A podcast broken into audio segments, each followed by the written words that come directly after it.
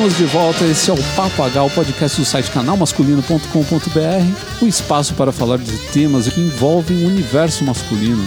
É aqui que a gente fala sobre moda, tecnologia, sobre relacionamento, vida profissional, diversos elementos que fazem parte da vida do homem.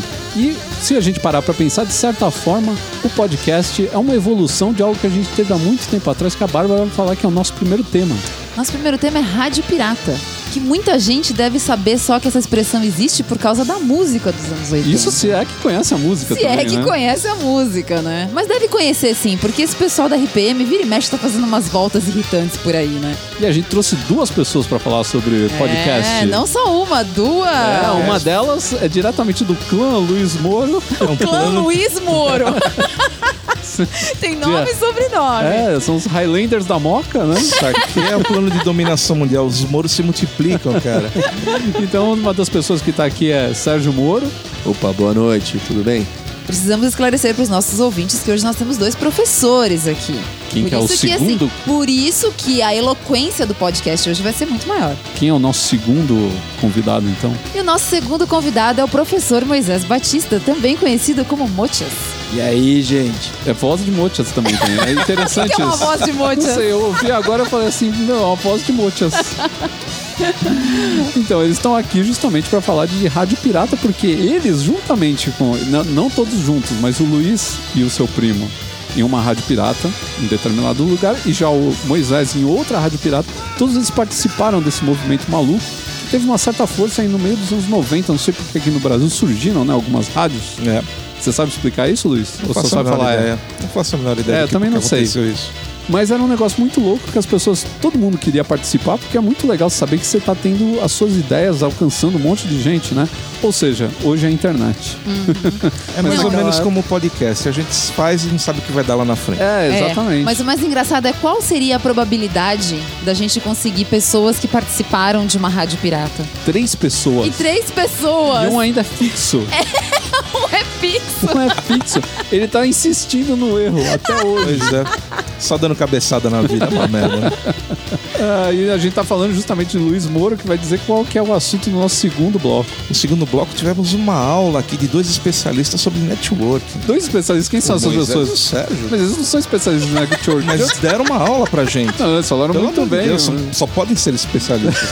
O que, que é isso? Meu Deus do A céu. conclusão é a aula. melhor. Tá fora de controle. Tá bom, e no terceiro bloco o que tem? terceiro bloco falaremos, é, entraremos mais uma vez no nosso bloco Homens de Respeito.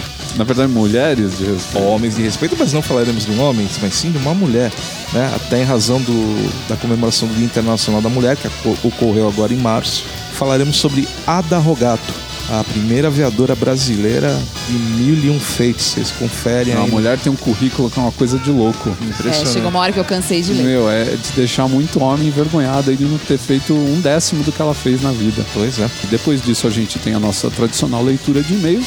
E no final o Moisés, nosso professor, mais um professor, que nós temos dois hoje aqui, ele vai dar uma dica para vocês de filmes ligados ao tema do nosso primeiro bloco. Eu sou Ricardo Terraz, editor do site Canal Masculino, e nós voltamos logo após a nossa vinheta.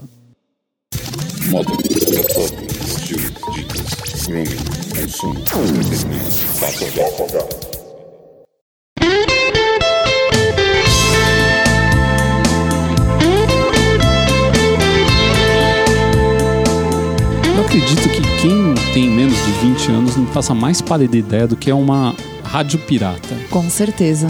Porque em meio a essa tecnologia toda que a gente tem hoje em dia, com podcast, com YouTube, né, com vídeos saltitando pela internet, essa coisa essa coisa é que salta na sua cara assim, você nem saber de onde vem. As pessoas não têm mais o problema de transmitir informação, né, como era antigamente. Era tudo bem mais complicado. Hoje em dia é muito fácil. Você senta na frente do seu computador, liga ele, grava um podcast, grava um vídeo, né? Você faz com o seu celular se você quiser Grava o também. vídeo com seu guarda-roupa fazendo fundo, assim, Sim, aquela sim. coisa linda. Guarda-roupa de fundo é fundamental. Lógico. Antigamente, na época que a gente era moleque, Que não faz tanto tempo assim. Faz, faz bastante tempo, Luiz. Situe as pessoas de que ano mais ou menos você tá falando? A pessoa mais jovem aqui é o Sérgio Moro, que é primo do Luiz Moro, que tem quantos anos? 38 anos. É um moçoilo ainda. É o mais jovem aqui. A Bárbara já ultrapassou, fez 39. Até eu já ultrapassei. Olha. Mas na nossa infância, o Luiz deve lembrar muito bem di- disso, que era meio um sonho da molecada fazer uma rádio pirata, porque era o, acho que é o ápice da bagunça, né, cara? É porque você tinha uma, uma interação é, com, com a rádio antigamente. Acho que bem diferente do que hoje existe, né? Botava o Walkman na época no, no ouvido, né? É. Botava o fone de ouvido, sintonizava lá o Walkman e saía ouvindo a tua rádio pre- predileta. E era o sonho também de atingir as massas, né, cara? Como é que você também. ia atingir muita Também gente é. Nos anos 80, por exemplo? Como é que você ia fa- Difícil, né? fazer com que, sei lá, 50 mil pessoas ouçam o seu trabalho, que nem você tem hoje os podcasters, né? Você pega, por exemplo, o Jovem Nerd, que é um dos maiores podcasts aqui do Brasil. O cara tem episódios que tem 300 mil downloads, 400 mil downloads. É mais audiência do que, sei lá, a Gazeta deve ter, É. sabe?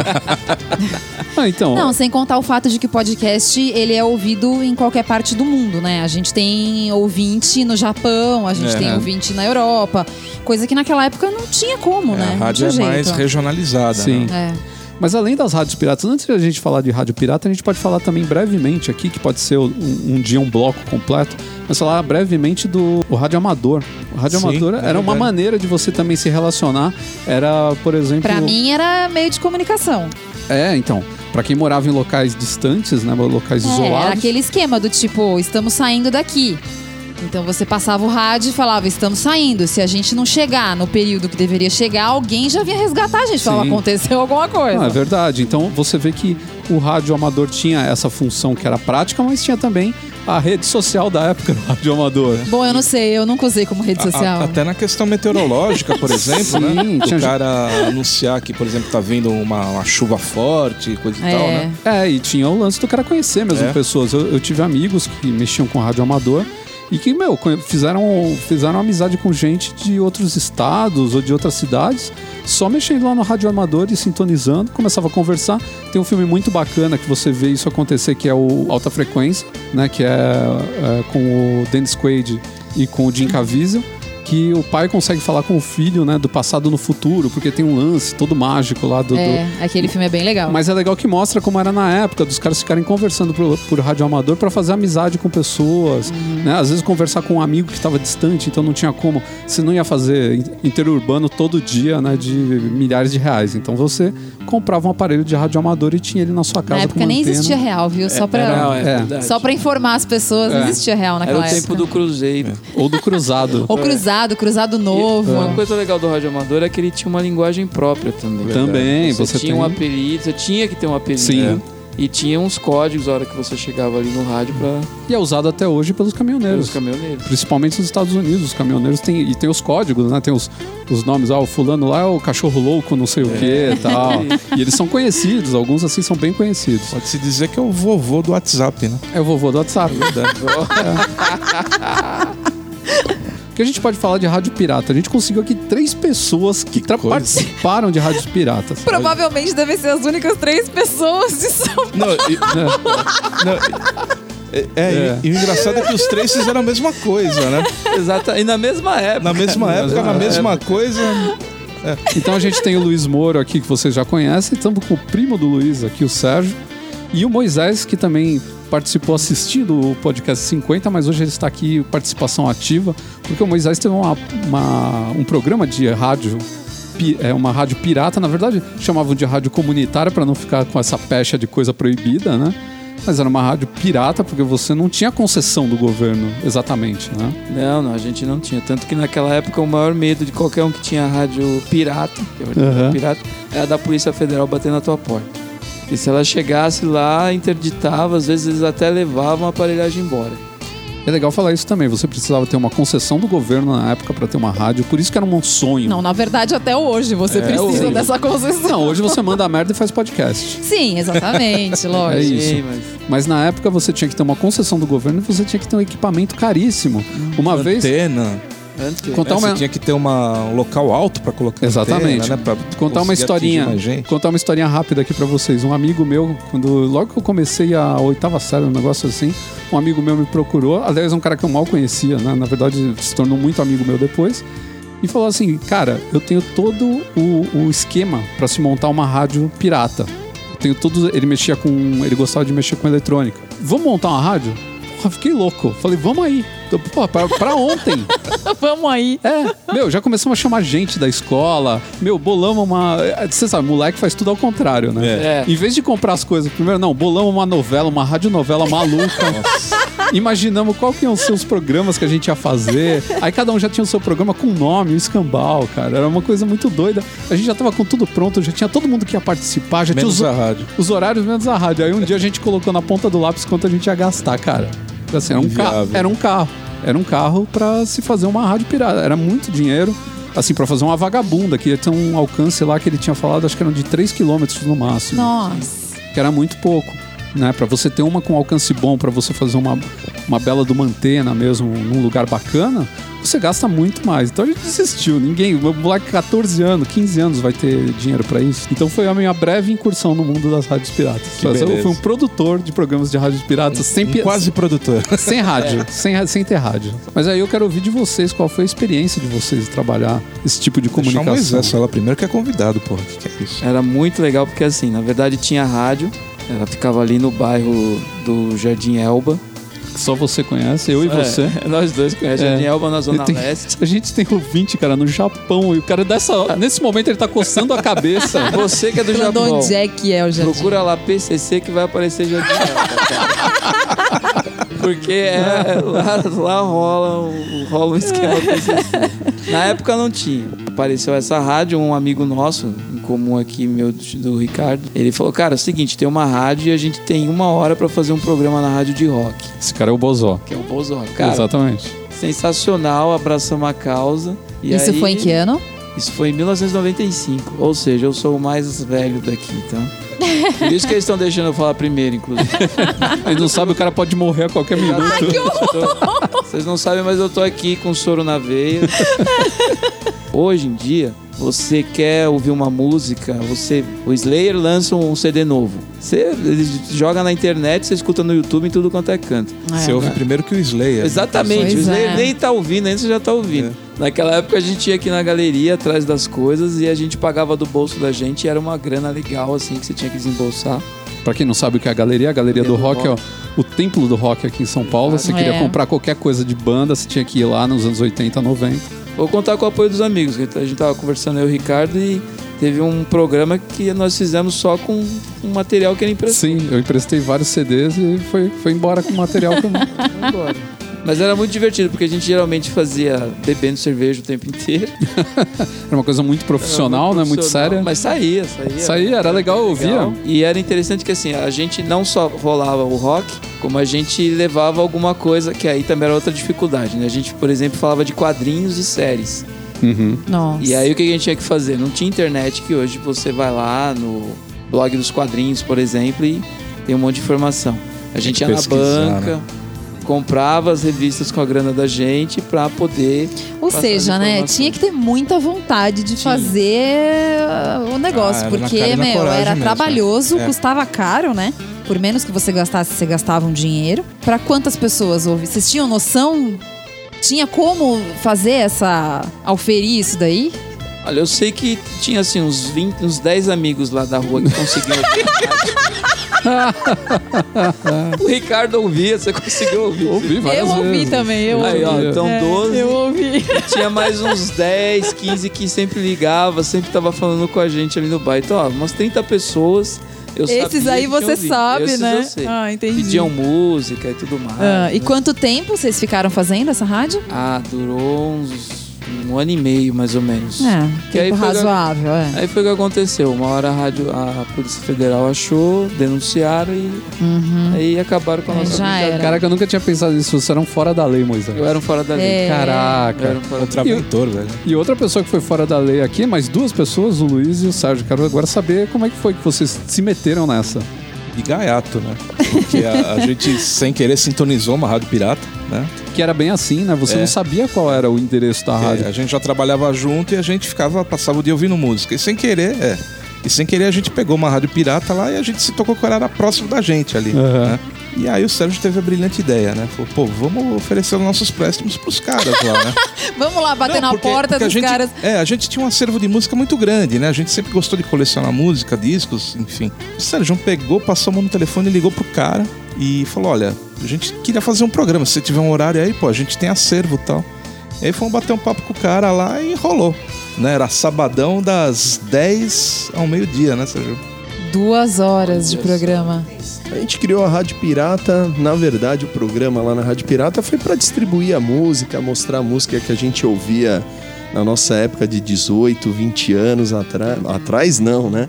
Mas mais ou menos 18, 20 anos atrás mesmo, É, né? quase isso. Tinha 20 anos, tô com 38, então é, É, quase essa aí passa, passa rápido, né? Então Vai naquela dizer que época... vocês não tinham ilusão de pegar a mulherada e essa- esse papo todo. Virar ídolos do- da Rádio Ídolo Pirata. não, mas- Meu, ídolos da Rádio Pirata do Não, Tatuapé. peraí, peraí, deixa, deixa, deixa eu fazer uma pergunta. Todos vocês que tiveram rádio pirata, vocês pensavam que um dia vocês iam virar o Paulo Ricardo, é isso? Paulo Ricardo, né? Ah, eu não digo mais O nada. Paulo Ricardo já tava com a imagem queimada naquela época. Não, não, né? naquela época sim, mas quando eles gravaram Rádio Pirata, não. É verdade, Então. é verdade. Então, mas eu não digo mais nada, porque depois de podcaster ter, ter fã, né? Ter, ter Então. chat correndo atrás do cara, tá vendo? né? Não, fã não tinha, mas tinha o pessoal, ah, tinha menina que ligava todo sábado lá Ó, porque é gostava da coisa. música, Ah, né? é legal, Se legal. apaixonou pela música, né, pô? Tá vendo? Então já valeu pra alguma coisa, né, pô? Chegou a ter fãs nas na rádio. Elas foram lá visitar e tal. Olha, tinha, Olha isso. tinha uma excursão pela rádio. Tinha uma excursão. Assim. Ganhava um É, lanchinho. A rádio tinha um três cômodos. ela- Optava pelos três. Dava três cômodos e falava, pronto, é isso, pode ir. Ficava lá assistindo o programa ao vivo. Ah, é legal, é Era divertido. legal, era legal. Até gra- assistir a gravação do podcast foi divertido, o pessoal Pois gostou é, pra caramba. Verdade, verdade. É legal de, de participar desse tipo de coisa. É que, na verdade, tanto a Rádio Pirata quanto o podcast é uma reunião de amigos, né? Sim. E aí é bom porque você conhece outras pessoas, vem um convidado que alguém traz e você não conhece, você vira amigo dessa pessoa. Então, é na- acho que no final das contas, a história da Rádio Pirata e do, do podcast é sempre uma desculpa pra você se juntar e você falar dos assuntos que você gosta, né? Sim, que no caso de vocês aqui era uma rádio rock, né? De rock. É, é isso mesmo. Que é mais, isso ou, me- tava mais ou menos a mesma coisa que a cerveja, que é uma desculpa pra reunir os amigos Pois pra ficarem falando besteira É. durante algumas E horas. não que não rolasse a cerveja também, né? Também, exatamente. Ué, manter, tem que manter o clima, né? De, Manter, de boteco, né, Claro. cara? Mas dava mesmo um puta tesão, cara, de você montar a playlist com as músicas que você gostava. Aí você ia lá no dia, tocava e alguém ligava, falava que tava gostando e te pedia música e você ficava muito feliz. Não, eu sei porque às vezes o pessoal manda pra mim tweet falando, pô, legal a música que você tocou pra encerrar o É. podcast, que o podcast a gente sempre encerra com uma música, né? A gente tem as músicas de fundo que são só instrumentais e são músicas royalty free. Mas no último bloco eu sempre co- coloco alguma coisa, né? No último foi Van Halen, teve um cara, pô, essa música é muito boa, que legal que você colocou. E já teve cara que me pediu playlist desde o primeiro que eu tô organizando. Quem me pediu, sabe quem é. Pô, na verdade foram várias pessoas. E eu tô organizando playlist e vou colocar em algum lugar. Que fase, né? então, é, eu e o Sérgio, a gente dividia da seguinte forma a playlist. O que eu gostava, o que ele gostava. Então, dava... Esses eram os pré-requisitos. Pra... É, é. Não, então tinha, tinha o que ele comentou do, do conflito entre o grunge e o metal. Ele curtia mais grunge, um, mais, uma- um metal um pouco mais pesado e tal. Então a gente dividia, era um bloco cada um que montava, né? E a gente soltava no ar. E era uma coisa bem assim, é, underground mesmo. Não tinha vinheta, não tinha nada. A gente criava tudo na hora, assim, bem no improviso. A, coisa, a única coisa certa que a gente tinha era o playlist, que a gente seguia. Agora o resto, meu, era Deus dará. Que bom que você falou nisso. Como eram as instalações da Rádio Pirata? Pois é. Que o Moisés já falou aqui dos três cômodos que eles tinham, né? E- Ele tinha. Ele, ele, ele fazia o rádio numa mansão, então a gente, a gente trabalhava numa, num quarto, que era numa casa de uma senhora asmática. É sério, ela tinha asma, coitadinha. Então ela cedia o quarto para um cidadão, que era o, o dono da rádio, vamos chamar Uhum. assim, né? E esse cara que nos, nos cedeu o horário das 10 ao meio-dia do sábado. Então a gente chegava lá e falava: olha, opera assim, dessa forma, vocês vão lá. Que nem o Moisés, ele tinha operador pra, pra botar o som pra Isso ele. é luxo, isso é É luxo. fato. A gente não, a gente se virava lá. Uhum. Você ainda A gente tinha que aprender a mexer no equipamento, É, então né? a gente ficava mexendo no equipamento, soltando as músicas, atendendo o telefone. A Nossa. gente fazia a Fazia o parada café. inteira completa, fazia café, entendeu? Abria cerveja. Tinha a parada completa pra fazer. Eu vou Então, falar a verdade, a gente tinha três caras que trabalhavam com a gente. isso é um luxo. O que, que é, isso? Tinha o Grilo que operava a mesa de, de som. Olha. Tinha o Doug, que também trabalhava lá, e tinha um outro que servia pra ir buscar cerveja, as coisas. Olha Tinha isso, tinha o tinha o boy. office boy. Já tinha o office Tinha boy, hein? office boy. Os caras tinham maior luxo no lugar, estão falando. mesmo, né? A nossa, É Não, tem que confessar. E qual que era o equipamento que vocês usavam, né, de vocês? Era uma mesa, se não me engano, de oito canais Lesson, mais duas picapes, um tape deck, um CD e dois microfones. E o telefone da velhinha.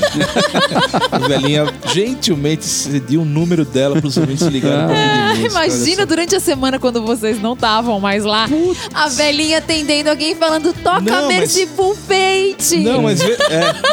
Não, e, e engraçado que ela atendia mesmo.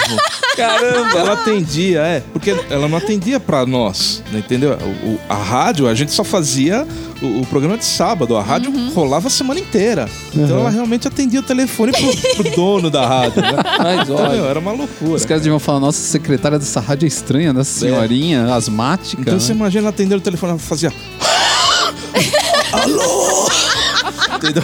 Então, meu, você acha que tava ligando pro inferno lá, né? Muito É, que condizia com uma rádio rock, né, cara? Totalmente. O cara falava, nossa, o próprio Beelzebub que E o atende. pior era isso, a rádio não era rock, era só o nosso programa. Ah, é? O resto tocava música pop, tocava qualquer troço lá. É, é, tocava de tudo. Agora rock mesmo, só, só a gente que colocava Qual que era a programação da sua rádio, além É, da- do na linha- Sábado Rock? na linha deles também. Tinha programa sertanejo, Nossa. tinha programa de. eh, Tinha um programa, os mesmos meninos que me- operavam, eles tinham um programa que eles tocavam umas músicas mais dos anos 90, mas era tipo Sonic Youth, Sei, sei. mais nessa Meio uma linha. alternativa nos 90. Isso, e eles tocavam um pouco de 80 também, tipo The Cure, Smiths, né? Ah, legal. Mas tinha o sertanejão, que era o que tinha mais patrocínio, inclusive. É Ah, claro, né? Era o, cara que, era o cara que recebia, recebia mais patrocínio na época. E a gente tá falando aqui de rádio pirata como uma coisa do passado, mas a rádio pirata ainda existe, principalmente em comunidades pobres, né? Em lugares é, que, onde não tem acesso a tanta tecnologia, assim. Cidades do interior, algumas têm também, né? Comunidades lá dos morros do Rio de Janeiro, os caras têm também. Inclusive, algumas são é, financiadas por atividades escusas, né? Mas assim, existem ainda as rádio- rádios piratas, mas são bem mais raras, né? E bem mais difíceis de se encontrar do que antigamente. Antigamente a gente tinha mania, até quem gostava, de ficar mexendo no dial e procurando rádio, né? Ou às vezes quando você estava no seu carro, você estacionava num lugar meio diferente, assim, você falava, pô, vou procurar, vou ver o que tem aqui em volta, né? De rádio pirata. Você encontrava às vezes algumas coisas bacanas. Se deparava com um programa tocando Merci- Merciful Fate, né, cara? É. É que Era um hoje negócio também, diferente. você falou de procurar rádio na, no dial. Isso ninguém você nem ouve pro- você rádio procura mais. na né? internet. É. Você tem rádio online. Sim, Você muito tem boas. aplicativo no celular que você baixa, você, você ouve rádio do estilo que você quiser, É. aquela música, é, você ouve uma rádio americana, você ouve uma rádio da onde você, onde você procurar, você vai ter rádio do estilo que você gostar. Então você não acaba um pouco isso, você ficar procurando, olha, a gente fala rádio acabou, ninguém ouve. Eu acho que rádio não acabou e nunca vai não, acabar. Não, não vai. Eu acho que Mídia não morre, ainda cara. não morre e, a- e a- o rádio ainda, porque você tá no carro dirigindo, você tá na rua, geralmente você vai ouvir a rádio, né? Então o rádio ainda Mas perdeu, alcance. mas perdeu aquele, aquele, aquela pompa que tinha nos anos É, o 80 a rádio. Você ser um DJ era uma coisa. Ah, é verdade, era igual você ser um ator de televisão. É verdade. Sabe? Todo mundo te conhecia por nome. O dia que você aparecia em algum lugar, falava: caramba, então esse é o fulano de tal. Geralmente era uma decepção. né? Era uma decepção. Porque a voz era bonita, mas. E o cara era horrível, É. sempre, né? Então, mas eh, tinha essa coisa, as pessoas, nosso DJ era o cara que falava legal, que tinha todo um jeito de, de, de narrar, né? De, de fazer o programa.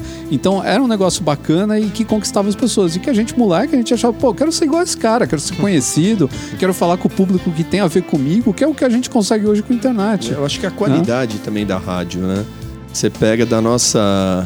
O pessoal da nossa geração aqui, você tinha a Rádio 89, tinha, pra quem gostava de rock, tinha a 97. Nossa, Brasil 97, 2000, é. Brasil Sensacional. 2000, quando surgiu, que tocava música, tocava rock legal também. Porque 89 foi perdendo também. Mas se você pegar 89 do retorno dela, o que de um ano pra cá, dois anos pra cá, foi também um boom assim na rádio. Parece que eles têm uma, é, uma audiência legal, porque a parte de rock assim, era carente disso, né? Então, A própria 97 Fluminense, que foi extinta, né? Foi Foi uma extinta foi. pioneira no, no rock. Pioneira uma no rock. tocar Iron Maiden, por Tem exemplo, inclusive, no um, Brasil, né? tem inclusive um livro contando a história da rádio, né? É. O, o cara que foi responsável por mudar a programação e transformar numa rádio rock.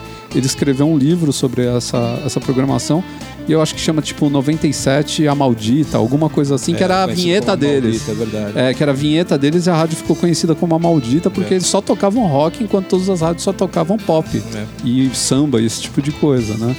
E Isso aí foi começo de anos 80, começo né? de anos 80, foi a primeira rádio a ter DJ mulher. Olha. Foi a Fluminense. Que ninguém Que pioneiro. tinha. É, foram pioneiros tal. Eles, eles tinham um esquema meio de rádio pirata, assim. Eles eram muito. Eles, não é que eram amadores, mas eles, eles queriam fazer algo diferente, então eles não queriam seguir a fórmula normal. E eles montaram só com meni- menino apresentando. Que depois foi copiado por várias rádios. Na 89 mesmo, teve várias apresentadoras mulheres. Então é um negócio que hoje em dia foge um pouco, né, da, dessa cultura que a gente tem, né? Porque hoje você consegue, que nem o, o Sérgio falou bem aqui, você tem aplicativos, você consegue ouvir rádio do mundo inteiro, né? Você tem o MP3 que ficou fácil baixar música, então você não vai procurar mais a música no rádio. Naquela época tinha uma música que você gostava, você ficava o dia inteiro ouvindo rádio pra ouvir aquela música. Nossa, gente, era um gravar. sofrimento. Meu É, Deus. gravava numa É. fita cassete. O dedo no rec pra. Não, pra e é óbvio que a música né? que você ficou esperando o dia inteiro tocava na hora que você tinha saído cinco minutos É, é. de perto do toca-fita. E aí você não conseguia gravar. E Quando o cara não falava em cima da Ah, música. aí isso dava queria um ódio Também. sem fim. Cara. E existia o esquema Top 40, que é o que trabalhava a maioria das rádios. Então eles mo- montavam um ranking com as 40 músicas mais pedidas e eles tocavam em looping essas músicas o dia inteiro, sempre. Ou seja, você passava o dia ouvindo as mesmas 40 músicas, É. só que Verdade. eles no meio eles colocavam um flashback, colocavam uma música mais alternativa pra, Pra não ficar com cara de, Sim. né? Estamos repetindo. Mas era isso. inteiro. Então, se você gostasse da música X, você ouvia durante o dia, se você ficasse ouvindo, você sabia que você ouvia ela umas cinco vezes. E às Olha, seis da tarde entrava as 10 mais pedidas, dez que era do dia. repeteco de todas elas. Isso, só que eram só 10. É, Não eram- só os 10. Mas eu as vou, 10 falar, mais eu vou falar uma coisa. Se tem uma mídia que eu não tenho saudade, é do rádio. É, eu também não. Eu não, não tenho. Também não. Hoje eu consegui Tanto que assim, substituir. eu acho que. Eu nem sei quando foi que eu parei de ouvir rádio. Tanto que já faz tanto tempo que eu nem lembro, mas deve ter sido meio de anos 2000. Eu já vinha ouvindo muito pouco, até que eu parei de vez. Porque daí começou esse negócio de você poder baixar a música que você gosta. Então eu pegava e fazia as- a, a minha, a minha seleção de música. E agora com Deezer e hum, nesses aplicativos, acabou. Acabou. Eu acho interessante isso que, que você falou, porque tem um, tem um pouco de, de je- da questão da geração. Eu, por exemplo, ouvi muito rádio.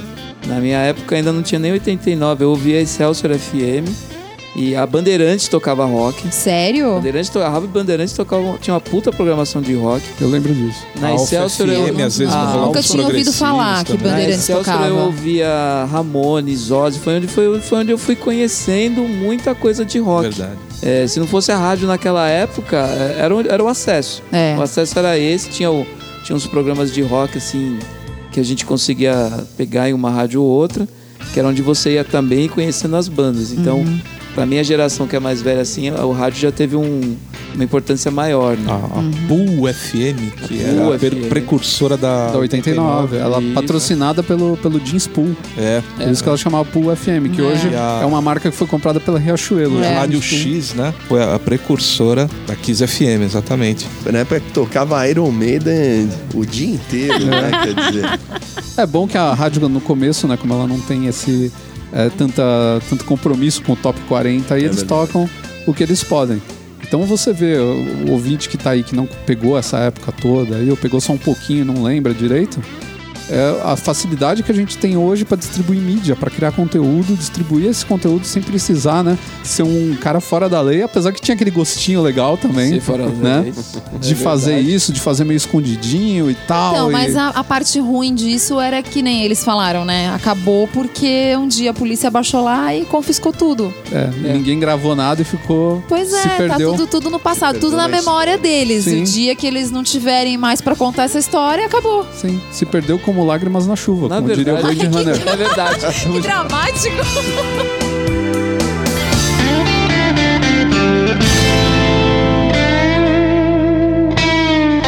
E mudando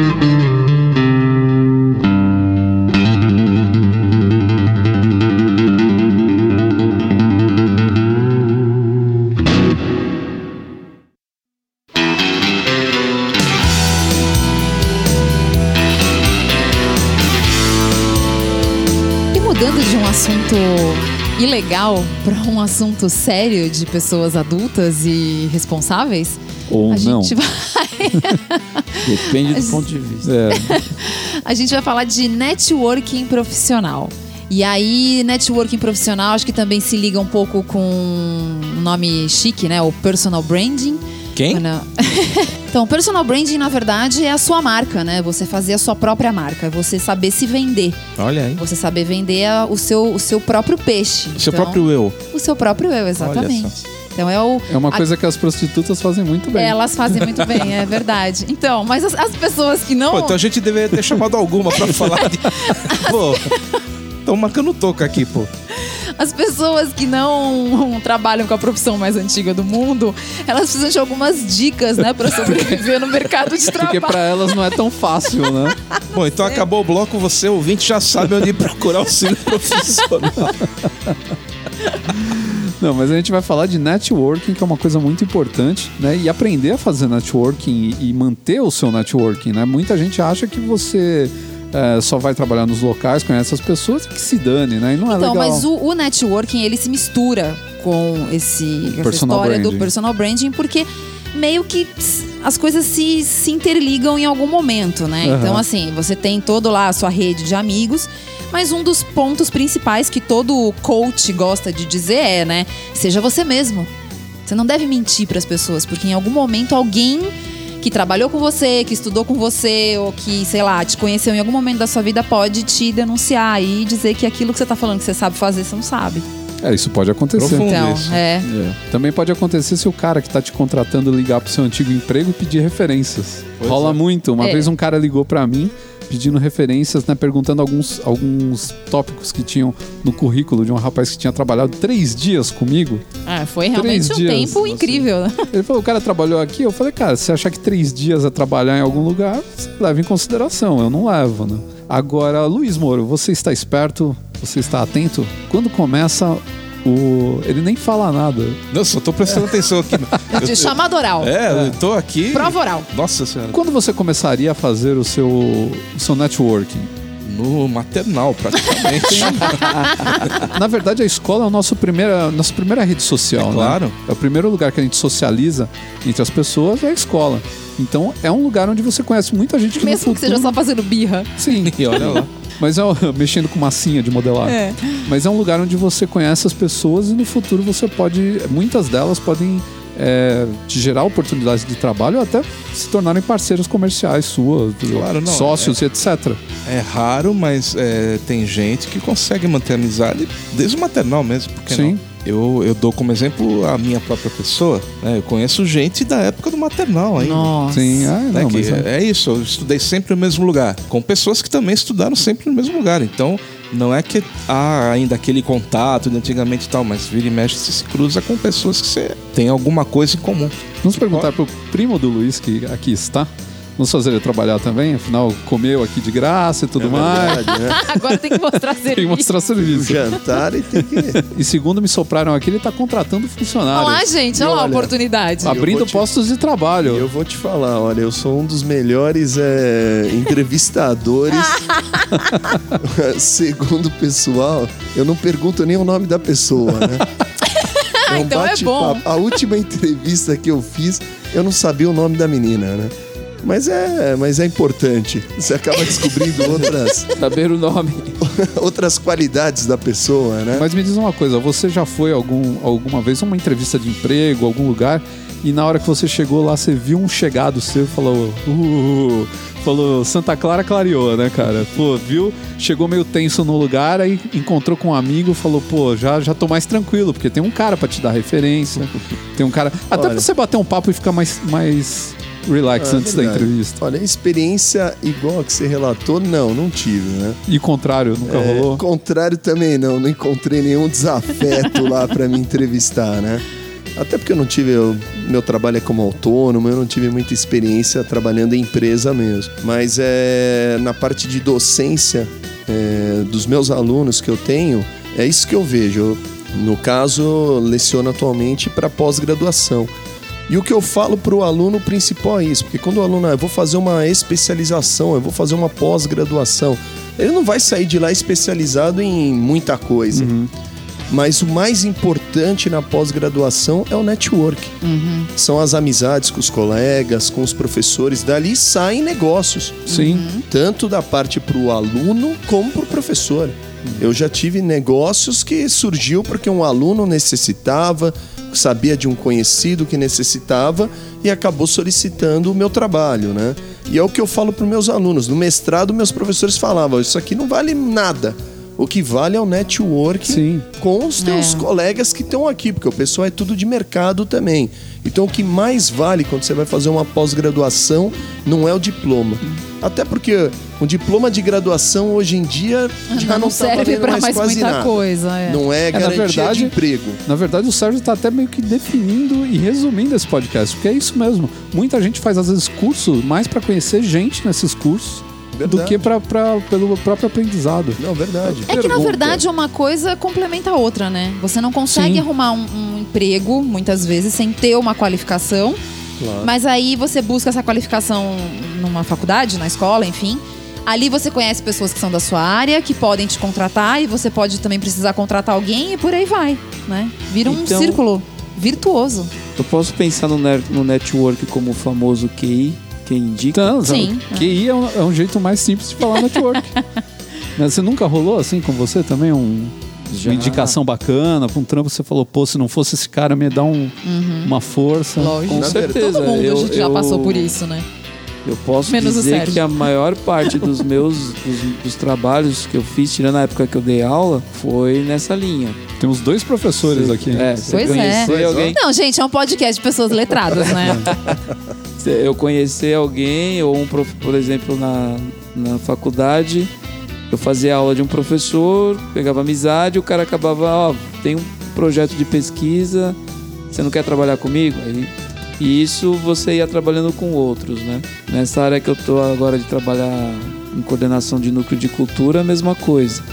Aí, de novo o network, que o Moisés indicou a gente pra fazer um. um, um- que, que é aquilo que você. Eu não sei falar. É uma parada. Como é que chama? Palestra? O que, que era? É, você na- tem- tinha ideia? Qual que era a ideia de fazer? Ah, com vocês, ah, por exemplo, é, eu queria fazer um bate-papo entre vocês e um grupo de professores lá do espaço que eu trabalho, traba pensando na coisa do da mulher no mundo da moda, né? E como isso influencia no dia a dia. Eu atualmente eu trabalho num CEL, que é um Centro de Educação Unificado. Sim. Eu trabalho no núcleo de cultura, então eu sou responsável por tudo que é relacionado à cultura dentro daquele espaço. Evento, palestra, tudo é comigo. E a maioria dos eventos que eu faço na área de música, teatro, dança, é com amigos, é parceiro. Uhum. né? São pessoas que eu conheci, que eu trago às vezes de, de outros lugares que eu trabalhei. E essas pessoas trazem outras pessoas, né? Ontem mesmo eu fiz um sarau. E eu- Sarau, meu. Sarau, é coisa que eu só vejo na Quantos- Casa das é. Rosas só. Quantos só. séculos eu não ouvi a palavra sarau? É, na cara? Casa das Sarau. Rosas Gente, tem. e aqui entre nós, até então eu nunca tinha participado de um sarau. Eu só participo agora que eu trabalho e que eu, eu não sabia. E Só pra aí- explicar pras pessoas, não tem conotação sexual, não, Não, é, é, não tem, não tem nada a ver com suruba. É uma coisa literária e Isso, totalmente e- pura. E musical. Isso, bem musical. E eu, e eu e veio uma menina, meu, eu- a gente trabalha aqui na Zona Leste, Sapopemba. Meu, a menina veio da Vila Nova Cachoeirinha pra cá pra Caramba. participar, porque ela é uma outra pessoa com quem eu trabalhei indicou. E ela veio e curtiu pra caramba, tal. Então, eu diria assim, eu penso muito numa rede, né? Sim. Ah, pra você ter uma ideia. Só, a- só uma interrupçãozinha. Não que numa suruba você também não possa fazer network. Sim, Assim, na verdade, você pode Aliás, fazer é- é network que- em qualquer lugar. Acho que é um lugar importantíssimo de você ter um network é numa suruba. E outra coisa também, né? É bom lembrar que se você é autônomo, você precisa mais de networking que qualquer verdade. outra pessoa. É. É verdade. Você vive de networking. Eu já trabalhei muito tempo como autônomo e, meu, se não fossem meus amigos me indicando trabalho, me apresentando para outras pessoas que tinham outras coisas que pudessem me gerar novos projetos, pô, o que, que ia ser de mim, cara? Porque você sozinho correndo atrás é muito difícil. É. Não, e por exemplo, no tempo que eu trabalhei com evento, nossa, evento era direto. Também. a- Indicação é o tempo inteiro. Ah, quem me passou seu, seu telefone foi fulano de tal. Tem um evento tal no dia X. Tá afim de fazer? Tô, vambora. Vai pagar quanto? Ah, então tá bom, vambora. Então é assim. E as modelos que a gente contrata, né, pro nosso trabalho que a gente faz de produção. Esse foi o maior network de todos, É. cara. Faz tipo um ano Não, que a gente tá faz contratando. um ano que a gente contrata modelos que uma indica a É. outra. A que elas são B, amigas. É, e até hoje é o pessoal que é o networking delas. Queria fazer parte desse network de indicação de modelos, hein? Que maravilha, né? Esse eu não participo, esse eu não sou chamado, né? Mas o que você falou do QI, o QI é importantíssimo. Mas você só consegue QI com o teu network. Porque com o teu network, às vezes você tem só um QI. Com o teu network você consegue criar vários QIs, né? Para quem é autônomo, você vive de indicação, De você vive indicação. do teu network. Quanto mais network, mais possibilidade de sucesso na tua carreira em tudo você vai ter, né? Isso daí dá- gera até um outro bloco que a gente teria que fazer um outro dia aqui, que é falar sobre relacionamento e ambiente de trabalho, quão isso é importante pra você conseguir o networking. Porque Claro. se você é um pentelho, um chato, um É, escroto, ninguém quer indicar ninguém você vai pra te nada. indicar. Então você tem que ter um comportamento, por mais às vezes que você não goste da empresa, ou não goste das pessoas que você trabalham, É. esse cara que hoje aí você tá fazendo cara feia pra ele, tá achando que o cara é isso ou aquilo, ou tem até preconceito porque o cara é de uma outra etnia ou de um outro credo ou qualquer outro tipo de coisa que você na sua cabecinha pequena não consegue entender. Esse cara amanhã ele pode estar te arrumando um trabalho maravilhoso, sabe? Pode estar te chamando para um projeto muito bacana. Então, pô, não, não vá julgando as pessoas dessa maneira e não vá se fechando para o mundo dessa maneira. Se você entrou no mercado de trabalho, cara, você tem que se relacionar com os outros e estar aberto a conhecer todo mundo e fazer amizade. Eu acho que aí cabe uma outra expressão que é jogo de cintura, cara. É, Sim, muito jogo de. Tá, cintura. você tá no mercado, porque assim, você tá até perguntando pra ele, já aconteceu comigo de eu ir pra uma entrevista, chegar na entrevista, fazer a entrevista, a pessoa gostar pra caramba de mim, já falou, não, a gente tem uma revista aí, você já vai fazer uns artigos e tal. Aí passou pela sala onde eu tava, uma pessoa com quem eu trabalhei e que a gente teve um- umas discussões ideológicas dentro do trabalho que a gente exercia. Não me chamaram.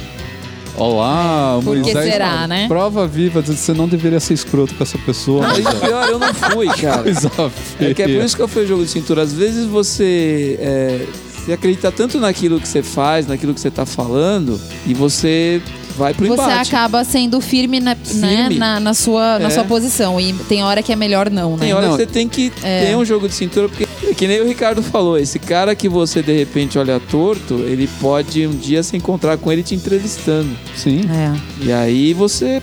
As chances de você rodar são grandes, Uhum. ou desse cara transformar sua vida no inferno no, no trabalho.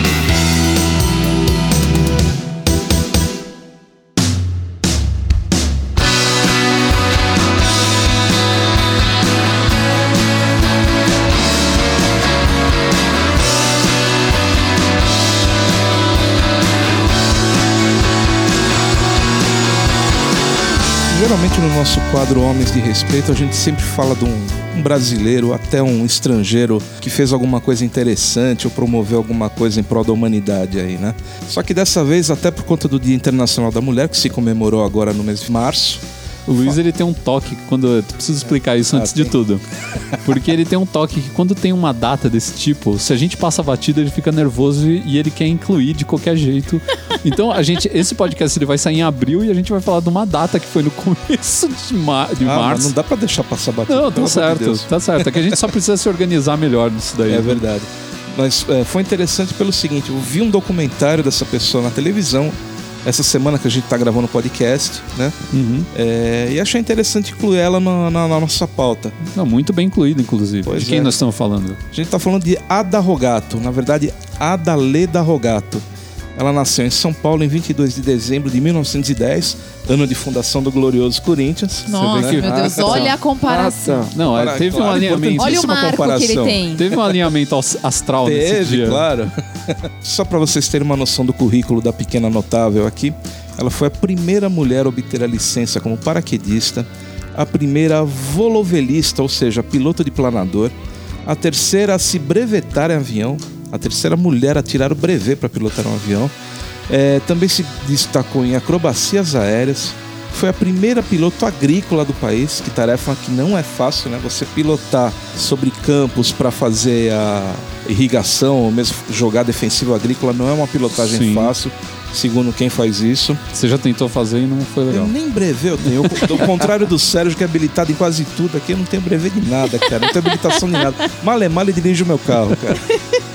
E diferente de outras aviadoras famosas aí, ela sempre voava sozinha e não acompanhada de outras pessoas. Sim, a gente tem duas aviadoras, inclusive, que é, ficaram célebres antes dela, porque ela foi a terceira mulher no Brasil, né, a tirar o brevet de piloto. Antes a gente teve a Anésia Pinheiro Machado e a Teresa de Marzo, que também são muito importantes para a aviação no Brasil, assim, pioneiras, mas elas realmente é, voavam acompanhadas. Ela usava um, um aparelho Cessna. O interessante desse, desse avião era o seguinte: onde ela ia, é, alguém fazia algum governo, etc. Fazia uma, uma espécie de uma dedicatória na fuselagem do avião. Uhum. Então, por exemplo, ela tem dedicatórias de Juscelino Kubitschek, Olha que legal. do Getúlio Vargas, né? Dos presidentes de Venezuela, de Bolívia, enfim, ela voou por toda a América, foi a primeira a sobrevoar, se não me engano, 11 vezes os Andes. Isso eu acho impressionante, É. porque ela, ela cobriu né, o voo pelas três Américas, né? Foi uma, uma, um voo de seis meses, cara. Você imagina É, eu isso? fiquei pensando cara? isso, sozinha, como, né? né, que foi um voo de seis meses, né? Como demorou tanto tempo. É, mas ela devia ter que parar, reabastecer, ela- descansar, exatamente. pegar provisões. Sim. Pô, deve ter sido uma, É. E uma esse empreitada louca. dela hoje está exposto no Museu da TAM, na cidade de Olha, São Carlos, que aqui no interior de São Paulo. Então eles fizeram uma coisa muito bacana que como, foi como se eles tivessem ah, aberto a fuselagem do avião e fizeram um, um painel atrás do próprio avião, Uhum. né, com todas as dedicatórias escritas que, legal. haviam no, que existem no avião, né? E você pode ver o avião ainda lá também. Super bacana. Além de outros que o museu possui também, claro. Passeio super interessante de se fazer. É, eu tava olhando a biografia da mulher aqui, é tanta coisa que não dá nem pra mencionar, né? De tanta condecoração que ela recebeu. Mas uma coisa que eu achei muito engraçado, que eu nunca tinha ouvido falar, é que ela realizou mais de mil voos de coqueluche. Porque se acreditava que antigamente, se você chegasse numa certa altura, O, o- a, a bactéria era morta. É, Então ela levava a galera lá pra cima pra ma Gente, matar a foram bactéria. mil voos! não, você imagina isso. E a gente tá falando de. Pô, ela, ela fez esses voos nos anos 40, né? Foi isso? É. É, pô, cara, é, é muito. É muito. É. É uma época assim onde era, era tudo muito. Ela foi piloto de planador. Quantas é. pessoas você já ouviu falar que são pilotos de planador? É. Ela foi a primeira mulher a obter licença de paraquedista. Não, uma, Uma coisa época tão. que ninguém ah, Ninguém nem sabia pensava nisso. isso? Essa mulher devia ter uma tara pelo ar, né? Pelo- pelas altitudes, que era uma coisa de louco, cara. Pois é. No universo masculino é muito comum a gente ver esse tipo de coisa, porque são profissões e são, são atividades que são meio reservadas ao homem, esse É. negócio de, de Não, até porque também quando isso começou, lá nos anos 30, 20, 30, a mulher não tinha esse, Sim, é essa uma liberdade, né? Pra poder, ah, vou pilotar um avião. Sim, né? e ela, ela se sustentava, né? Ela era, ela era funcionária pública, então ela, ela tinha, ela usava isso como sustento para ela poder fazer essas atividades todas Pra aí. manter o hobby. É, pra você ter uma ideia, a primeira mulher piloto de caça aqui no Brasil só em 2004. Nossa. Então, Olha você- isso, né? Pô, não é brincadeira, né? É. É, é um negócio impressionante. Não, o que eu acho engraçado é quando se fala em aviação, como as pessoas que são nomes importantes nesse, nesse ramo são dedicadas. Sim, né? é uma paixão. Todos, todos são muito dedicados, né? A gente vê aquele filme com o Leonardo DiCaprio que conta a história do Howard Hughes que, que nossa, assim, ele era, ele beirava a loucura, né? Sim, ele tinha. Ele tinha umas manias, assim, absurdas. Tipo, o dia que ele se trancou naquele cinema dentro da casa dele, ele ficou preso lá, sei lá quanto tempo, pensando, vendo como é que ele ia fazer as coisas. Poxa, ele foi, chegou a ser investigado, né, pelo governo Sim. na época, porque queriam tirar a concessão dele de uma rota que ele tinha, alguma coisa assim. Então, assim, são todas pessoas muito dedicadas e todo mundo muito sem medo, né? Porque você fazer o que esse pessoal fazia numa época que não tinha nenhum tipo de segurança, tem Nem que tirar o equipamentos, chapéu. né? Que hoje você É. tem GPS, hoje você tem um monte de equipamentos que te auxiliam na navegação. Pois Antigamente é. você não tinha nada, né? Você tinha estrela, altímetro e olha lá, né? E olha lá, né? E a gente tem também o Harrison Ford, né? Que também deve ser tão dedicado à aviação que vira e Pois é. mexe só para um acidente. O Harrison Ford, o Bruce Dixon. O John Travolta. É, tem uma, uma série de pessoas é. que são aficionadas, né? E- Mas não sofreram acidentes como o Harrison Ford. Pois é. E uma coisa interessante, depois que a Ada se, se aposentou, ela começou a tomar conta do Museu da Aeronáutica, né? Que, entre outras coisas, guarda o acervo de Santos Dumont, né? Pra vocês terem uma ideia, ela recebeu a visita de nada mais, nada menos do que Neil Armstrong. né? Que foi o primeiro homem a pisar na Lua, né? Que veio pra cá, conheceu o acervo, conheceu as coisas de Santos Dumont. E foi super elogiada por ele, inclusive, né? Quer dizer, ela já tinha um nome estabelecido, inclusive lá fora, né? Pessoas que eh, já admiravam ela, né? Pelos feitos que ela tinha feito no passado. Muito legal a história dela. É, a gente nota, né, que essa comunidade, inclusive a gente tava falando né, do pessoal que gosta e é apaixonado, e a gente nota que essa comunidade é muito unida, né? O Santos Dumont também, ele depois que ele inventou o avião, porque a gente sabe que foi Santos Dumont que inventou o avião, Ah, foi. ele, é, os outros pilotos, quando ele tava aqui em Santos, eles costumavam vir visitar ele pra, tipo, tomar a benção do cara, sabe? Tipo, pô, o cara é o, é o pai da aviação. Então eu quero, eu quero ir lá pra conversar com o cara e, sabe, o cara me dá a benção dele. Então esse povo, ele tem essa, essa coisa, né, de eles serem meio que unidos por um, por um laço das pessoas que parecem que são desbravadoras, né, que vão além. E essa daí é uma mulher que a gente pode falar que foi muito além, cara. Muito além. Muito além Com mesmo. certeza.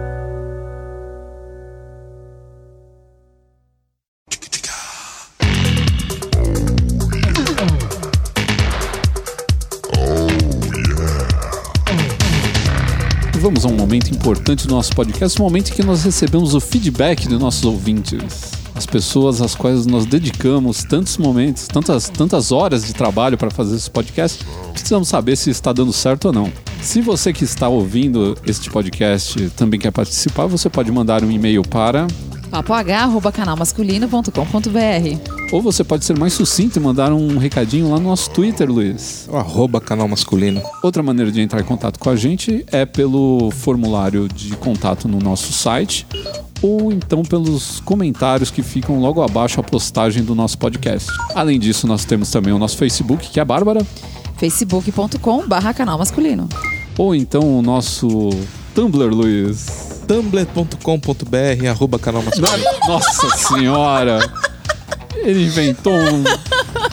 E eu achando que o Tumblr era o carro do Batman. Todo mundo pensa Ele isso. sempre comenta isso. Na verdade é canalmasculino.tumblr.com. Você entra lá, você vai ter fotinhos, você vai ter todo um universo de coisas que nós estamos fazendo campanha agora para chegar nos 1.500 seguidores no Tumblr. Nossa, já passamos que do mil? loucura. Não há muito que tempo, né, Luiz? loucura. Beleza, hein? Olha só. Tem também o nosso Pinterest, que é arroba canal masculino. Tô esquecendo de alguma coisa? Ah, e o nosso Instagram, que também é arroba canal masculino, como foi muito bem lembrado pela Bárbara agora. Vamos ler o primeiro comentário. Quem mandou foi Anderson Vieira. Anderson foi muito bem no comentário dele. Eu, eu mesmo vou ler, faço questão, porque tem uma parte aqui que deu uma escorregada muito forte. Eu preciso dar um puxão de orelha no Anderson. Ele diz: Olá, integrantes do Papagá, Luiz, Bárbara e Ricardo. Tudo bem com vocês? Tudo bem com vocês? Tudo, tudo, bem. Tudo bem, tudo bem. Quero primeiro parabenizá-los pelo excelente trabalho, não somente no podcast, que é sensacional, mas também no canal masculino e o Bazar Pop. Olha o pessoal lembrando do Bazar Pop. Olha, alguém lembrou de mim! Olha essa Aê! Que tive o prazer de conhecer e é de muita valia para homens e mulheres. Ah, muito obrigado. Bem, depois de cortejá-los, vamos ao que interessa. No podcast 51, vocês falaram sobre falta de personalidade. Tentarei ser sucinto porque pode render horas de discussão esse assunto, oito temporadas de House. Tem uma tese que no Brasil as pessoas, além de serem manipuladas pela mídia, que sempre nos traz o que se paga mais, como artistas que vivem de pagar jabá e terem seus trabalhos mostrados à exaustão, criando um sucesso fictício. O povo não busca por conhecimento. Já dizia o ET Bilu. Busque, busque conhecimento. Busque conhecimento. Falando sobre música, o pagode, o sertanejo, as coisas horríveis, não sou eu que tô falando, é ele aqui. Ah, tá. As A coisas gente endossa. É, a gente endossa. que ouvimos hoje nada mais é que criação de uma mídia capitalista no Brasil, com Z de zona. O jazz, o rock, o rhythm and blues, né, o RB, ou artistas que não bancam sua existência nesses canais, rádios e canais de TV aberta, acabam ficando num limbo de muita qualidade, mas pouco conhecimento. No fim, acho que o povo acaba não tendo gosto próprio, pois não foram pessoalmente suas preferências, mas sim formados por terceiros. Um cara que. Aqui vem a escorregada, e é feia. Tava indo bem até agora. o Um que cara que disse? nunca ouviu ó de alegria é ode a alegria. Não existe um ó Opa! gigante de alegria. Ó de alegria, ode é uma composição, é um, um poema Existe Ode à Alegria, que é de Beethoven, que é a nona sinfonia, que tem esse nome por causa de uma, um poema, né? Ele, ele fez baseado num poema de um cara chamado Schiller. Aí o nosso amigo Anderson dá outra escorregadela aqui e ele fala assim, ou The Dark Side of the Moon, entre outros. The Dark Side of the Moon escreve com letra maiúscula, meu filho. Isso daqui é um nome de uma música, é um título. Mas ele tá correto, né? As pessoas que não entram em contato com coisas mais cultas não conseguem avaliar, vamos dizer Ah, assim, sim. a qualidade do, do- da informação que chega até ela, né? No- É a história do Pérolas aos Porcos, né? né? Então ele fala, ou The Dark Side of the Moon, entre outros, nunca saberá como é formar opinião própria, assim como a pessoa que não lê livros ou jornais, mas que assiste programas dominicais sempre terá um artista novo nos favoritos toda semana. Um abraço, tudo de bom e fiquem em paz. Aí ele faz um PS no final, né? Ele fala, e não há nada melhor que um X- Xbox One sábado à noite, quando não se tem dinheiro para balada com os amigos, para sair com mulher. Meu lado kidult, que ele tá falando. é o Anderson entendi. Vieira. Obrigado, Anderson, pela mensagem simpática, nos cortejou, deu uma escorregadela, mas no final ele, a, o- a ideia dele, É, a ideia os dele pensamentos foram É. e foram legais. Valeu pela participação aí, pelos comentários do podcast 51. E agora foi o Renan Luiz Oliveira Rolim que nos enviou um e-mail, que a Bárbara vai ler. Olá, pessoal. Estou para escrever há uns cinco episódios, mas sempre postergava. O bom é que com o e-mail poderei falar sobre vários episódios. 1. Um, filmes de terror. Sobre os filmes de terror, dois filmes que eu sempre lembro quando esse é o assunto são Os Outros, olá, e o quarto, 1408. Para mim, ambos se destacam por fazer terror psicológico ao invés de se basearem em demônios, assassinos, etc. Não lembro de quartos, 1408. É aquele que é com John Cusack. Ah, verdade. É legal aquele filme. É legal. É baseado, se não me engano, num conto do Stephen King, né? 2. Frases de efeito. Alguns amigos meus usam frases de efeito que, apesar de não serem populares, valem muito a pena. Que são: Não existe milagre econômico, usada sempre que alguém quer que o item mais barato tenha a qualidade do item mais caro. É, realmente é um milagre econômico. É. Na guerra é isso, e com bomba. Usada para quando a pessoa começa a reclamar da vida dizendo que ela está muito difícil. Para quem não tem nada, a metade é o dobro. É, Essa é boa. Usamos quando não ganhamos o que queríamos, mas ganhamos algo. E por último, aproveitando a dica da Bárbara sobre podcast, gostaria de indicar dois que eu costumo ouvir: um para estudantes de francês e outro para estudantes de inglês. No caso do francês, ah, bom, como eu não sei falar francês, eu vou falar aqui o RFI, que Uhum. seria jornal em francês facile, eu não sei. Noticiário diário em francês, são apenas 10 minutos por episódio. Você- o francês você só enrola, não precisa saber. Não, eu não É sei assim, falar francês. Francês é realmente uma língua que eu não É jornal me, em francês facile, entendeu? Ai, que tudo você luxo. põe um Também E no conhecido como Fudez-vous de Merdois. E é mais ou menos. Você põe um E no final de tudo com um acento circunflexo e vira francês. Tá é assim bom, então, funciona. ótimo. São apenas 10 minutos por episódio e os apresentadores falam bem claramente. Existe também o jornal na web, as matérias são curtas e de fácil leitura. Inglês. Go Natural English. Dicas curtas sobre o idioma dadas por uma americana. Ah, legal esse. Legal, eu vou tentar achar o link pra esses dois e coloco no post depois pra galera. Bem, era isso. Espero não ter me prolongado muito. Abraços. Até que não foi dos piores? Pois é, não. Perto das bíblias Ih. que a gente recebe, esse aqui tá sucinto demais. Obrigado pelas dicas aí do Renan. ah, muito, legal. muito legal. é Muito bom legal. mais um podcast em inglês pra gente conhecer. Vamos colocar o Moisés com sua voz forte e levemente anasalada. Você sabia que você Alô, tem a voz você. ana... Você sabia que você tem a voz anasalada? Eu tenho. Não é mentira, eu inventei isso agora. Vamos colocar você pra ler o e-mail enviado por Ciro Messias. Salve Ciro! Bom, lá vai, hein? Olá, Bárbara, Ricardo e Luiz, como vão? Preciso dizer, antes de mais nada, que vocês têm feito um trabalho sensacional. Tanto no podcast como no site. Bem, Estamos fazendo coraçõezinhos com a mão agora. É, estão felizes aqui. Bem, quanto à falta de personalidade, acho que isso sempre rolou. Mas fica claro que com a universalização do acesso à internet, a profusão de tendências e a velocidade com que elas se, difun- se difundem, um tanto quanto acabou com a originalidade de todos os movimentos. Uhum. O cara é um filósofo. É. Antigamente, quando eu era o metaleiro estereotipado. Olá! Uh, estamos Será aqui- que ele ouviu a Rádio Pirata que o É, Luiz tocou pode Mesmo ser. Peite? Estamos aqui fazendo poses de metal agora. Eu estou vestido Batendo cabelo. Sunga Manowar. Mas vamos lá. Se tivesse, não tava nem aqui não dentro de casa. aqui, né? Não tinha passado Eu não nem ia no sentar portão. nesse sofá. né? Não, não não. ia sentar aqui. Né? Antigamente, quando eu era um metaleiro estereotipado e andava todo de preto, eu requeria para mim essa originalidade. O que não era verdade, já que eu me inspirava nas bandas que curtia para me vestir. Entendo que muita gente se veste ao sabor do que está na moda, na forma mais pejorativa da palavra. Achei até engraçado um meme que vi no Facebook que dizia agora que os lenhadores tinham que andar com um machado na mão para não serem confundidos com hipsters. É. Aí ele põe de parênteses, risos. É, se andar com o machado na mão, os hipsters vão começar a andar com o machado na mão também, né? Muito então pode provável, ser. hein? Quem sabe? Quem sabe? Hoje eu mudei substancialmente meu estilo. Às vezes até procuro uma tendência, um corte de cabelo bonito para mudar o visual. Mas antes de tudo, procuro não me enquadrar em padrões.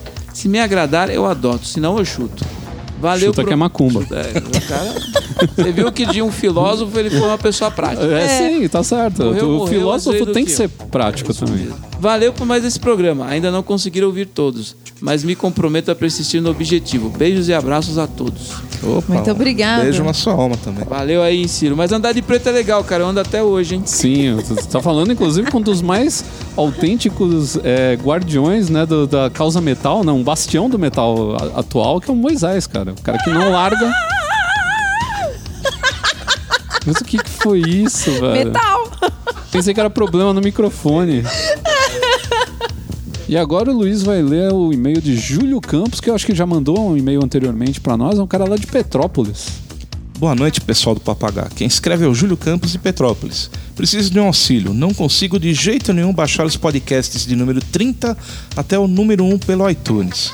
Existe outra maneira? Só tenho mais três pra ouvir e estou ficando preocupado. Então. A gente tá ficando mais preocupado. Não, na verdade o que acontece é o seguinte, o nosso, o nosso feed, ele vai até um certo número de podcasts antes desse que está sendo lançado agora. São uns Então 20. depois você já não consegue, os mais antigos vai. Depois você não consegue mais baixar eles pelo vão feed. basicamente prescrevendo conforme Isso. eles vão ficando mais velhos. Mas aí você pode entrar no site, no canalmasculino.com.br, você clica lá em multimídia, vai aparecer o menuzinho, no menuzinho você es- escolhe podcast e aí você pode ouvir todos desde o primeiro lá, a hora que você quiser, cara, é tranquilo. Inclusive você pode baixar por lá, né, o arquivo do podcast e jogar eles para dentro do seu tocador de MP3 ou do seu celular e ouvir a hora que você quiser, deixar eles guardados na memória. Muito bem. E aí ele, e ele continua. Gostaria de contribuir, embora atrasado, em mais alguns itens que devem constar na bolsa do homem Ó, que isso deu- junto comigo. Deu pano pra manga isso Pois aí, hein, é, cara. o pessoal gostou. Vamos lá, vamos ver. Quase quanto do carnaval, essa. Um, um daqueles mini estojos de costura para emergências, como um botão de camisa que pode se soltar. Olha, isso É eu bom. nunca tinha ouvido um homem falar, hein? Pois É, é. é bom de ter, sim. É bom de ter. Ou então, pelo menos numa, numa gavetinha perto ali no Ah, é bom pra trabalho. até, ao menos para pedir para uma mulher fazer isso. É, se você não tem habilidade Pois é. Suficiente, né? Alguém que chama alguém, né? A Bárbara aqui em casa sou eu que prego os, os botões, as gente, coisas. eu- não sei Você é um pregar menino botão. muito É. prendado. Eu vou te falar uma coisa. Passa, lava e costura esse. ó. É. Não, não lava nem passa. Não. Não. Só costura. Vamos lá. Um mega super essencial canivete suíço Victorinox.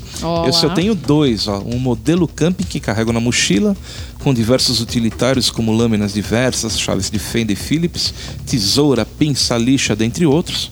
E o meu canivete Victorinox é o modelo Rescue Tool, para resgates de trânsito que carrego no porta-luvas do carro. Resgates de trânsito. Olha, Bom, o Caramba. Victorinox tem um canivete pra tudo. Pra né? tudo, pra tudo. carrega no trânsito para alguma emergência. Sobre o canivete Victorinox, eu até gostaria de sugerir um podcast sobre ele, pois tem um monte de gente que curte até colecionar vários modelos dessa marca. assim Claro, o desde pessoal que a Victorinox patrocine o podcast, estamos abertos Com a cerveja. conversar sobre o assunto. Assim como o pessoal que curte os isqueiros Zippo. Outro assunto muito legal seria sobre plastimodelismo. Pô, eu gosto pra caramba. Pois os números de pessoas que curtem esse hobby é enorme. Passando desde os modelos da Revel, né? Ih, fiz vários, montei principalmente, Até as maravilhosas motos e carros da Tamiya. Uh, Ah, estou adorando tudo que escuto de vocês. Continuem assim, aguardo a ajuda sobre baixar os podcasts, já foi dada. Um grande abraço a todos, Júlio Campos. abração ao Júlio aí. E boa ideia também do Revel, dos plastimodelismo, que é muito Bacana, bacana. né? Você já montou Revel, Luiz? Revel não, eu montava Burago. Burago, que É. também é, é da mesma. Mesma linha, só que mais fácil, né? Pra, É, pra eu- gente preguiçosa. É pra gente eu. preguiçosa, porque eu, eu tinha um Revel, por exemplo, do Mirage, que eu, você montava inclusive a turbina que ia dentro dele que ninguém É. via. Você montava a turbina, colocava dentro dele, fechava o avião e ninguém via que tinha uma turbina ali, mas você montava Eu ela. ganhei da, da Revel, ganhei uma Enterprise. Eu tinha Enterprise. Eu doei pra um amigo, porque eu não tive saco de montar. Mas era que fazia barulho? Era que fazia barulho. Eu Tinha montei. LED dentro. eu caramba. montei, a empregada destruiu. Ela colocou em cima de um negócio que tinha descaída, ela voou para o seu. foi pro voo final dela. e foi pior do que um ataque Klingon, cara. Não sobrou nada da Enterprise, cara. E era tão linda, eu adorava aquela Enterprise. Radiação, né? Bom, gente, eu- tudo que eu posso dizer é que eu colecionava papel de carta, borracha perfumada. Não é bem por aí. Não é bem por aí. E com esse momento nostálgico, vamos encerrar a nossa leitura de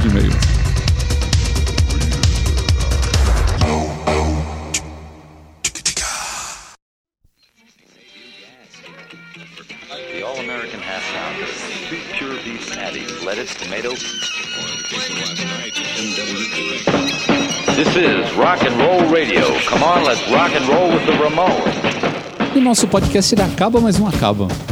Porque mesmo nesse. Coisa sem fim, né? Sim, mesmo nesse bloco de encerramento aqui, a gente sempre tem aquela dica marota, né? Que é pra deixar, fazer com que o cara escute até o final o podcast. Seja obrigado a ouvir a leitura de Ou e-mails. não, né? Ou não, né? Já pula lá di- direto pro, pro encerramento. Quem vai dar a dica dessa vez é o Moisés, que está aqui como nosso convidado. E- É um Oi. convidado muito curto e, e grosso, né? E, e ele vai complementar, inclusive, o tema que foi falado no primeiro bloco. Então, é, eu separei aqui três filmes que falam sobre rádio pirata. O primeiro se chama Piratas do Rock. É um filme inglês. Ele é baseado na história da, da rádio que começou essa história de rádio pirata lá nos anos 60. O outro filme é um filme nacional, se chama Uma Onda no Ar. E ele conta a história da Rádio Favela, que fica lá em Belo Horizonte. É uma rádio que se transformou de rádio pirata em rádio comunitária e que chegou a ganhar prêmio até da ONU. O terceiro. Bacana isso, É, cara. bem legal. Esse filme Pô. é bem legal. Ele foi lançado na época do Cidade de Deus e por conta disso, pouca gente conhece porque a gente assistiu. Foi eclipsado pelo Foi outro eclipsado. que fez muito sucesso. Exatamente, vale a pena assistir, é bem interessante. É, o terceiro filme é um mais. Não, não tá ligado à Rádio Pirata, mas à música. E a como é que a gente se virava para ter música antes, que é o Alta Fidelidade. Sim, Que conta, é, baseado no livro do Nick, Ho Nick Hornby. Hornby. E conta a história de um cara que é dono de, de uma loja de discos, que também é DJ.